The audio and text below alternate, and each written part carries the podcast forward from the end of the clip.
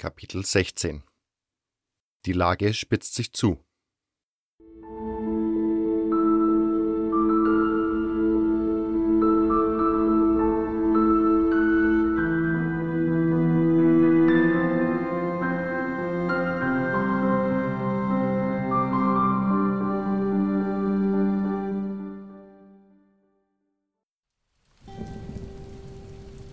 Am nächsten Morgen regnete es. Vor dem Burgtor beluden einige Butler einen Karren mit Waren für die Mine. Die Gardisten, die gegen die Banditen gekämpft hatten, darunter auch Bloodwen und Bullet, standen mit missmutigen Gesichtern um den Karren herum. Ein Gutes hatte die Sache gehabt. Torus hatte Bloodwin und Bullet mitsamt den anderen Gardisten noch am selben Abend in die Mine abkommandiert. Und zwar so laut, dass es die ganze Kolonie gehabt haben musste. Dies freute vor allem die Butler des Haupthofviertels, welche nun vom Gardisten Cutter kontrolliert wurden.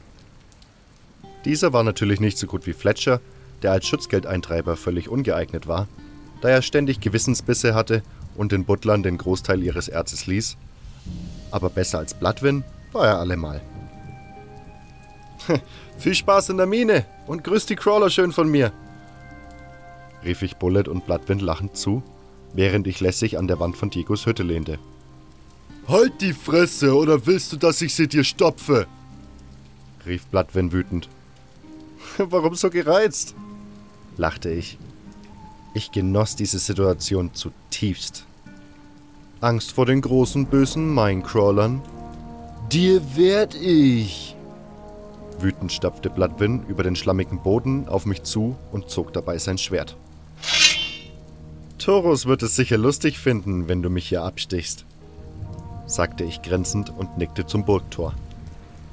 Bloodwin warf einen Blick zu Torus hinauf, der ihn nun wütend und aus zusammengekniffenen Augen anstarrte. Zähneknirschend steckte Bloodwin sein Schwert ein.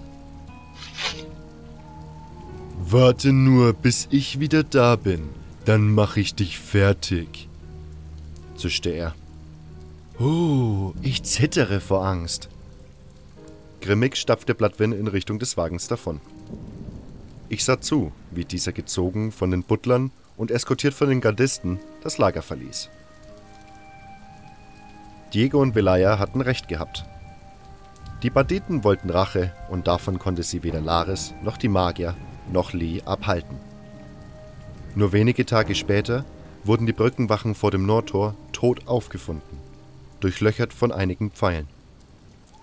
An einem der Pfeile hing ein Zettel, das ist für unsere Jungs.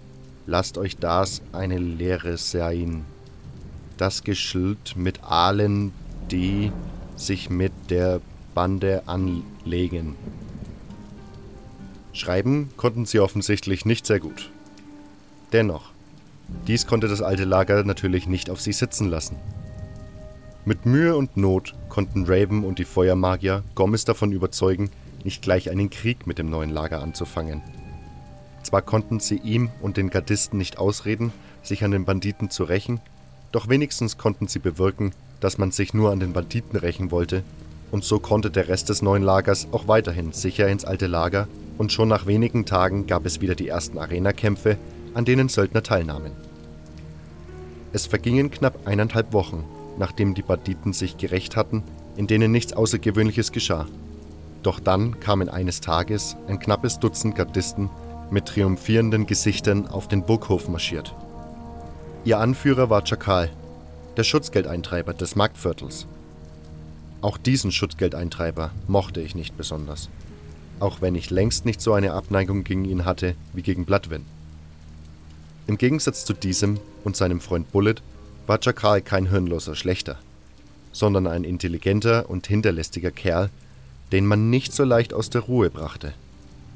Und genau das war es, was ihn, da war ich mir ziemlich sicher, um einiges gefährlicher machte, als die beiden es waren. Jakal und seine Gardisten kamen geradewegs auf Diego, Milton, Velaya und mich zu, woraufhin wir unser Gespräch unterbrachen. Wen haben wir denn da? sagte Jakal grinsend. Unseren guten alten Chef der Schatten, der sich lieber mit Gesindel aus dem anderen Lagern herumtreibt. Unseren jungen Möchtegern-Magier, der froh sein kann, wenn ihm sein Meister beibringt, wie er eine Kerze anzündet. Unseren Neuen, der sich für was Besseres hält, weil ein paar einflussreiche Leute sich mit ihm abgeben, der aber zu feige ist, einen Butler zu töten. Und oho, welch reizendes Gesicht! Ich wusste beim besten Willen nicht, wie man das Gesicht, das Velaya gerade machte, als reizend bezeichnen konnte. Obwohl ich eigentlich sehr angetan von ihrem Gesicht war. Doch wie wir anderen blickte sie Jakal böse an. Und sie war unübertroffen darin, jemanden böse anzufunkeln. Doch Jakal hatte schon seit langem ein Auge auf Velaya geworfen. Ein Interesse, das glücklicherweise nicht auf Gegenseitigkeit beruhte. Warum hängst du mit diesem Typen rum? fragte er mit charmantem Lächeln und griff nach Velayas Hand. Ich verspürte das dringende Verlangen, ihm in sein dämliches Gesicht zu schlagen. Doch Velaya hatte bereits blitzschnell zu einem ihrer Dolche gegriffen. Fass mich an und du kannst dich von deinen Fingern verabschieden, zischte sie gefährlich, worauf Jakal schnell seine Hand zurückzog. Ich verspürte Genugtuung und lächelte zufrieden. Warum grinst ihr Deppen eigentlich so dämlich? wollte Diego an die übrigen Gardisten gewandt wissen. Jakal wandte sich ihm zu und fing nun ebenfalls wieder an zu grinsen. Wir haben unsere Jungs gerecht. Ihr habt was? entfuhr es Milton. Du hast schon richtig gehört, Kleiner. Redford Drax und ihr Jagdtrupp sind tot. Sie hätten halt nicht so dicht am alten Lager jagen sollen. Verdammt! Wenn ihr so weitermacht, wird es einen Krieg geben! schrie ich. Glaubt ihr etwa, die Banditen werden das einfach so auf sich sitzen lassen? Das taten sie natürlich nicht. In den nächsten Tagen kam es immer wieder zu kleineren Überfällen und alle warteten gespannt oder ängstlich auf eine Eskalation.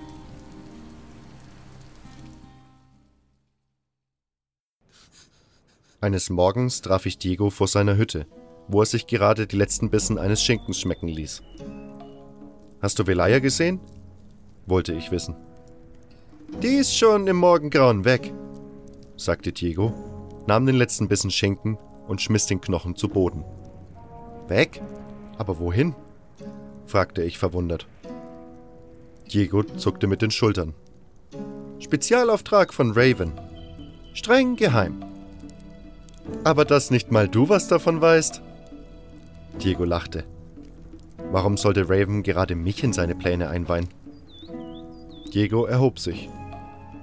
Dich scheint die ganze Sache ja nicht sonderlich zu interessieren, stellte ich fest. Nein, wieso auch? Velayas Aufträge dienen immer dem Wohl des Lagers und sind meist erfolgreich. Das ist doch alles, was man wissen muss, oder? Aber du scheinst dich sehr dafür zu interessieren, was mit Velaya ist. Ich. Ich wollte nur. Diego rollte mit den Augen und wandte sich um. Sag's ihr doch einfach. Sagen? Äh, was sagen? fragte ich ertappt. Das weißt du verdammt genau, sagte Diego im Weggehen, ohne sich umzudrehen. Aber hör wenigstens auf, sie ständig wie ein betrunkener Oger anzustarren. Velaya kehrte erst am Abend zurück. Die Sonne war bereits hinter dem Lagerwall verschwunden und ihre letzten Strahlen tauchten alles in ein angenehmes goldenes Licht. Ich hielt mich gerade in der Nähe des Nordtores auf und sah sie durch dieses das Lager betreten. Sie wirkte erschöpft, aber zufrieden. Wo warst du die ganze Zeit und was hast du dort gemacht? wollte ich sofort wissen. Das geht dich gar nichts an, flötete sie lächelnd. Komm schon, mir kannst du doch sagen, drängte ich. Du hast recht. Könnte ich. Aber hinterher müsste ich dir die Kehle durchschneiden. Ich wusste, dass es keinen Sinn hatte, weiter zu drängen, und mir lag auch nichts daran, mich mit ihr zu streiten. Kannst du mir dann wenigstens sagen, ob du erfolgreich warst? fragte ich. Ich hoffe, dass ich es war, entgegnete sie. Ah, da vorne ist Diego. Sie ging auf ihn zu und ich folgte ihr. Ah, endlich zurück, sagte der Schatten. so sieht's aus, erwiderte Velaya. Sie überreichte Diego einen Zettel. Hier, ich hatte unter anderem in der alten Mine zu tun und da dachte ich, ich bringe dir die Bedarfsliste einfach mit. Diego warf einen Blick auf die Liste. Ian ist diesmal ja ganz schön viel eingefallen. Er glaubt doch wohl nicht ernsthaft, dass seine Leute bei so viel Bier und Sumpfkraut noch in der Lage sein werden, auch nur eine Crawler-Larve zu besiegen. Und was soll das Ganze essen? Will er eine Massenorgie feiern? Seine Sache. Wenn er das alles braucht? Velaya zuckte nur mit den Schultern. Na, was soll's, meinte Diego. Dann werde ich den Konvoi mal zusammenstellen. Dann kann er gleich morgen raus. Sieht übrigens so aus, als würden wir wieder einige Arschlöcher loswerden. Warum das? wollte ich wissen. Ganz einfach. Raven hat mir heute Mittag gesagt, dass ich den Konvoi aus Gardisten zusammenstellen soll, die am Tod der Jäger beteiligt waren. Ich kann mir von denen aussuchen, wen ich will. Mit Ausnahme von Jakal. Na, das sind doch mal gute Neuigkeiten, meinte ich. Nur schade, dass Jakal hier bleibt. Den würde ich von denen am liebsten loswerden. So wie der sich immer an Velaya ranmacht. Fügte ich in Gedanken hinzu und schielte unauffällig zu ihr hinüber. Aber der ist als Schutzgeldeintreiber wahrscheinlich zu wichtig, um in die Mine abgeschoben zu werden. Bloodwin war auch Schutzgeldeintreiber, erinnerte Diego mich. Nein, ich denke, das hat andere Gründe. Er blickte Velaya durchdringend an. Also, ich weiß ja nicht, wie es euch geht, aber ich brauche jetzt was zu essen. Hab den ganzen Tag noch nichts zwischen die Zähne bekommen. Man sieht sich. Und mit diesen Worten lief sie schnellen Schrittes in Richtung Burg davon. Diego blickte ihr kurz nach, zuckte dann mit den Schultern und machte sich mit einem Gesichtsausdruck, als hätte er weit mehr verstanden als ich, auf den Weg, um den Konvoi zusammenzustellen. Dieser sollte die Mine nie erreichen. Gomez tobte vor Wut, und die richtete sich nun gegen das gesamte neue Lager. Anfangs schien es, als würden ihn Raven und die Magier auch diesmal davon abhalten können, auch den Rest des neuen Lagers dafür verantwortlich zu machen. Doch eines Abends in der Arena sollten wir eines Besseren belehrt werden.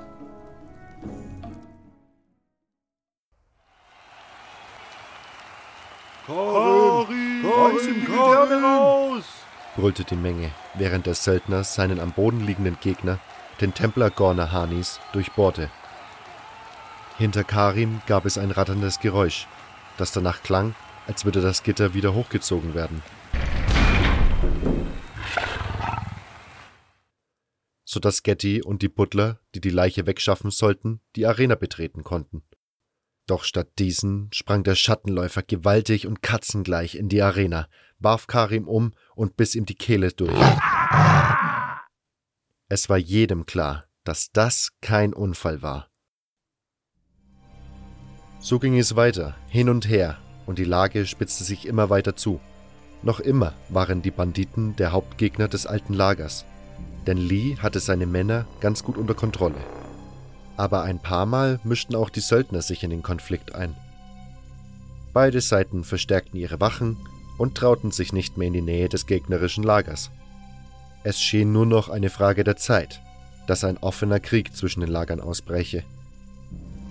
Nicht wenige machten sich große Sorgen. Das ist natürlich nicht der erste Konflikt, erklärte Diego mir eines Tages. Bei deiner Ankunft war es außergewöhnlich ruhig aber so schlimm war es selten. Hoffen wir nur, dass alles wieder ins Lot kommt. Aber dieses Mal sieht es wohl schlecht aus. Die engen Freunde, Diego, Milton, Lester und Gorn, trafen sich immer häufiger an einem geheimen Treffpunkt, an dem sie sich besprachen. Wie ich hörte, trafen sie sich für gewöhnlich jeden Monat dort, um über die Geschehnisse in der Kolonie zu reden.